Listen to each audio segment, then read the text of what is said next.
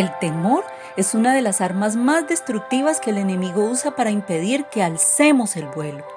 La Biblia afirma que el temor es un espíritu, un ser invisible que te paraliza, te ata y trae opresión a tu vida.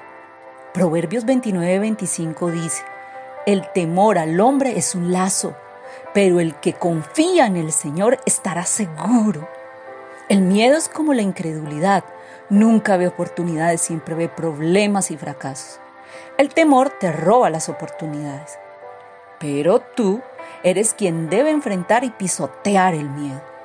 Mientras te apoyas en Dios para alcanzar todo lo que tiene preparado para ti, cada paso que des en medio del temor te acerca más a la libertad.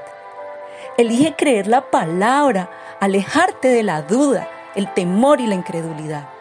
Su amor perfecto, sin importar la circunstancia, aleja el temor. Primera de Juan 4:18, en su primera parte dice, el amor no sufre de miedo.